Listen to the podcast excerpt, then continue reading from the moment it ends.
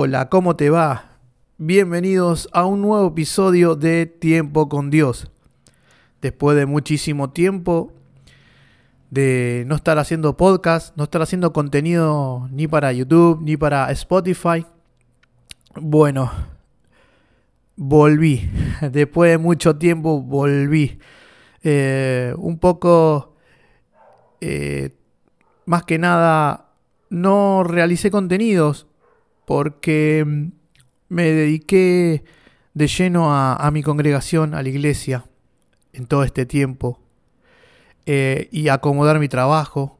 Hubo un cambio de trabajo, ¿sí? Comencé un, emprendimiento, un emprendimiento propio, eh, para poder también tener más tiempo para el servicio dentro de, mi congregación, de la iglesia donde pertenezco, ¿no?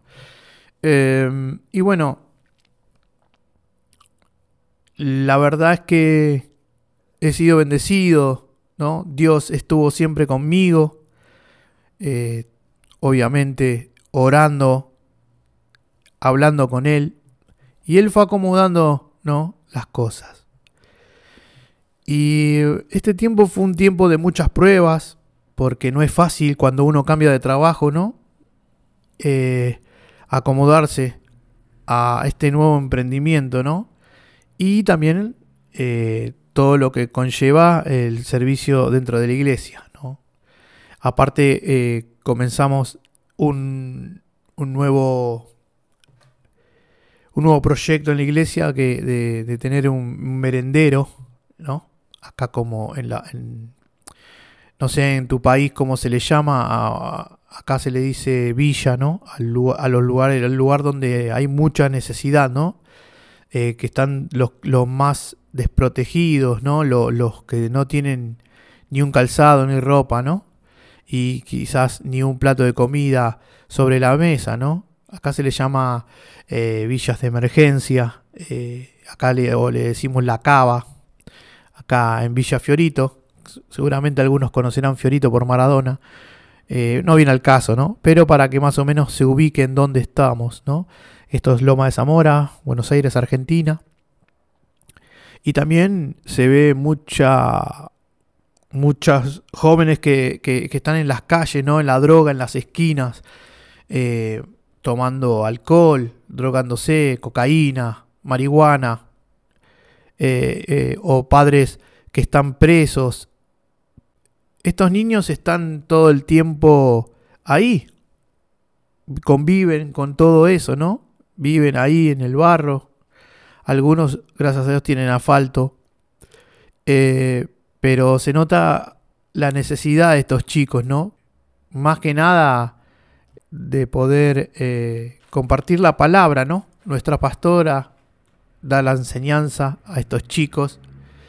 Y bueno, también concurro con mi esposa eh, en el servicio, eh, en este servicio, ¿no? Y otros hermanos de la iglesia, somos varios, que bueno, jugamos con ellos, eh, les enseñamos al, el, compartir y bueno, la enseñanza de la palabra bíblica que, que está a cargo de la pastora de la iglesia y bueno, quizás también algunos hermanos. Eh, la verdad que viven, eh, imagínense niños que viven eh, quizás en hogares violentos o que, un, o que el padre esté preso o que, o que la madre se drogue. Y bueno, ahí llegó Dios. Dios nos ha llevado a ese lugar para que Dios bendiga a estos niños. Porque el mismo Jesús dijo, dejen que los niños se acerquen a mí. Por eso la importancia de congregar y ser iglesia, ¿no? Esto, de esto se trata el episodio de hoy. Porque hay muchos, muchos hermanos que durante la pandemia eh, se hizo muy visible el de congregar en las casas, ¿no? O no congregar en la casa, sino eh, ver videos también de predicadores, escuchar alabanzas, pero dejar de congregar, ¿no? Y después de muchos predicadores que salieron en estos tiempos a predicar que, que la iglesia sí, somos es cada uno la iglesia, ¿no? Cada uno somos la iglesia, pero que la iglesia local, la iglesia física, no hacía falta, que no, no es la iglesia, que la iglesia somos todos. Como que dejaban al edificio, eh, a la iglesia local, eh, como que no, que no hace falta congregar en la iglesia local para ser salvo o para recibir de Dios. Y hoy quería compartir la palabra con todos ustedes porque la palabra de Dios dice totalmente lo contrario. Primero, hay un versículo bíblico muy conocido, no recuerdo cuál ahora en este momento, que dice no dejar de congregar como tienen algunos de costumbre. Quería ir al libro de Hechos de los Apóstoles. Eh, esto es después del discurso de Pedro en Pentecostés. Y este libro histórico nos muestra el comienzo de la iglesia, el comienzo del cristianismo. Por eso quiero ir a Hechos capítulo 2, del versículo 42 al 47. Yo lo voy a leer en la versión NBI. Porque yo quiero que entendamos de la importancia de congregar y que los apóstoles y aquellos conversos congregaban, ya congregaban. Y la palabra dice, se mantenían firmes en la enseñanza de los apóstoles, en la comunión, en el partimiento del pan y en la oración. Todos estaban asombrados por los muchos prodigios y señales que realizaban los apóstoles. Todos los creyentes estaban juntos y tenían todo en común. Vendían sus propiedades y posesiones y compartían sus bienes entre sí según la necesidad de cada uno. No dejaban de reunirse en el templo ni un solo día. De casa en casa partían el pan y compartían la comida con alegría y generosidad, alabando a Dios y disfrutando de la estimación general del pueblo y cada día el Señor añadía al grupo los que iban siendo salvos. La importancia de congregar, como dice acá la palabra, en el templo, en el partimiento del pan, en la oración y en el compartir las necesidades que tiene cada uno de los hermanos dentro de la congregación. Eso es el fundamento, eso es la iglesia, donde formamos un cuerpo, donde sabemos que la cabeza es Cristo, y ese cuerpo no puede estar desunido, porque un cuerpo si le falta algo del cuerpo, no funciona. Por eso, hermanos, no te olvides de congregar. No cuesta nada ir los domingos a la iglesia, a compartir con todos los hermanos, unidos en oración, adorando y alabando y buscando la presencia de Dios. Porque ese día puede ser un sábado también, según el día que hagan la reunión o el culto en tu iglesia, es para el comienzo de la semana, donde nosotros debemos seguir buscando a, Dios, su presencia en la oración, pero necesitamos de la comunión, de la comunión de la iglesia, de la comunión del cuerpo de Cristo, de la comunión de nuestros hermanos, en ese compartir todos juntos y unánimes, adorando y alabando a Dios. Porque eso es lo que Dios quiere y lo que nos enseñaron los apóstoles en Hechos de los Apóstoles. En el libro de los Hechos nos enseñan que tenemos que congregar, compartir el pan, de compartir alimentos con los que no tienen. Eso es lo que los apóstoles nos están enseñando. Y los pastores están para guiarnos. No estoy hablando de aquellos pastores que quizás no hacen bien las cosas. Yo hablo de pastores que dan su vida y dedican toda su vida para la iglesia y para Dios. Esos pastores que, lo, lo arriesgan todo, lo dejan todo por seguir a Cristo y guiar a sus ovejas. Esos pastores que te escuchan y que te ayudan y que te dan una palabra que viene de Dios, que viene del Espíritu Santo, para darte la solución a los problemas que vos estés teniendo. Es primordial congregar. Primero porque no estamos solos. Tenemos toda una congregación que está con nosotros y que ora por nosotros y que se va a preocupar por nosotros, que va, nos va a llamar cuando tengamos problemas.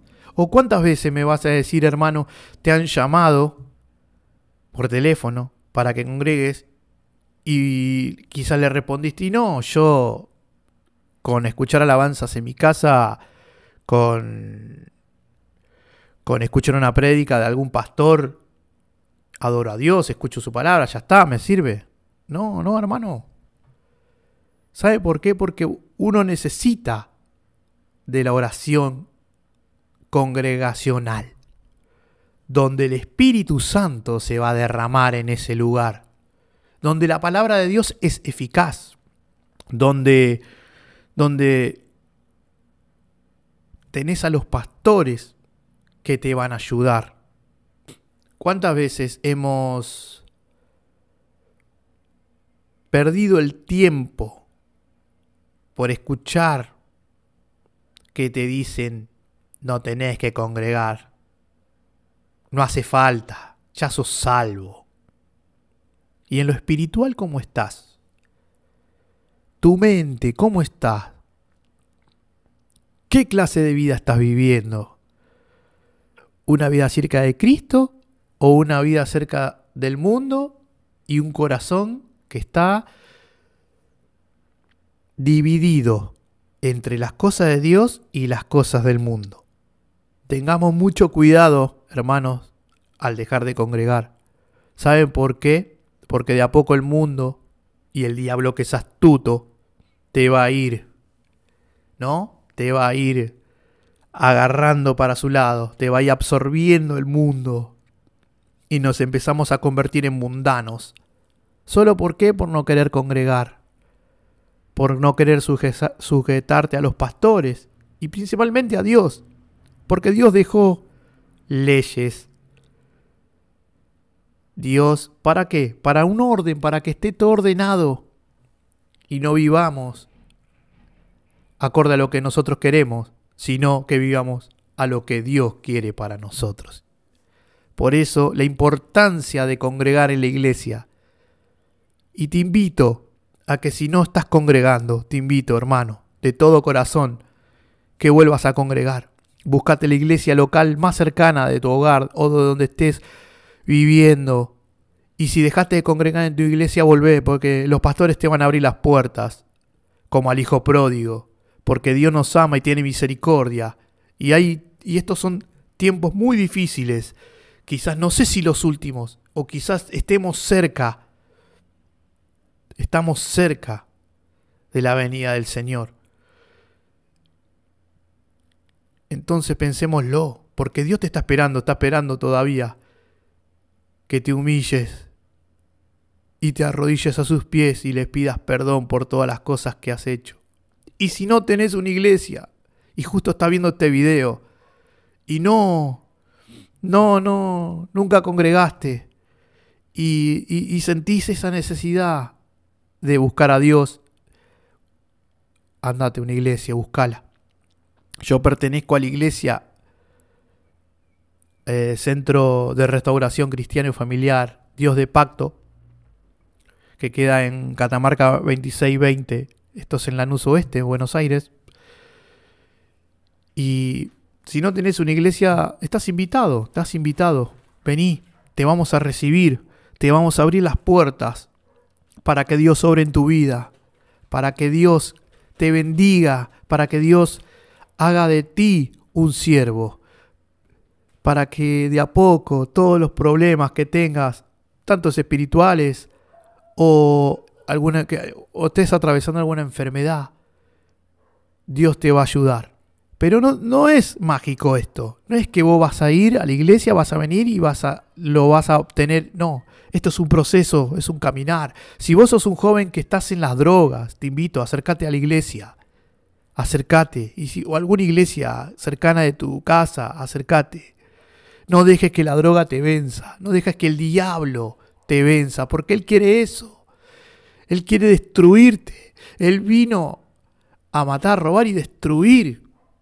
El diablo vino a eso, a llevarse por delante todo, familias. Estamos viviendo ya en tiempos desordenados, donde, no sé, la ideología de género está bien, está bien, el casamiento igualitario está bien, y así podemos hablar de un montón de cosas, pero si estás en el alcohol también, o en alguna adicción, pornografía o lo que sea, acércate a la iglesia, porque el único que te puede ayudar es Dios. A través de la congregación, de los hermanos, los pastores, que vamos a orar por vos. Y que en el proceso vas a cambiar, porque la palabra, te vamos a enseñar la palabra, vamos a estar ahí para, para, para que vos comprendas la palabra. Y así vas a entender que Jesús es tu Salvador, que Jesús dio la vida en la cruz para el perdón de los pecados resucitó, se llevó todas nuestras heridas, nuestras enfermedades. Porque Él tiene misericordia y es un Dios de amor, es un Jesús que va a estar siempre contigo, pero Él necesita que vos te arrepientas, te humilles delante de Él y lo busques, y busques su presencia. Pero nunca dejes de congregar, nunca dejes de ser iglesia. Que no te engañen, que nadie te engañe hay que congregar, hay que compartir con los hermanos, hay que estar con ellos. Así que muchísimas gracias a todos, suscríbete al canal, no te olvides, dale un me gusta, dame una, así me ayudas a que este mensaje pueda llegar a otros. Y eh, también seguime en Spotify, que seguramente en estos días vamos a subir el contenido de hoy. Y bueno, suscríbete, no te olvides. Y que Dios derrame bendiciones en este día para vos y toda tu familia. Hasta el próximo episodio.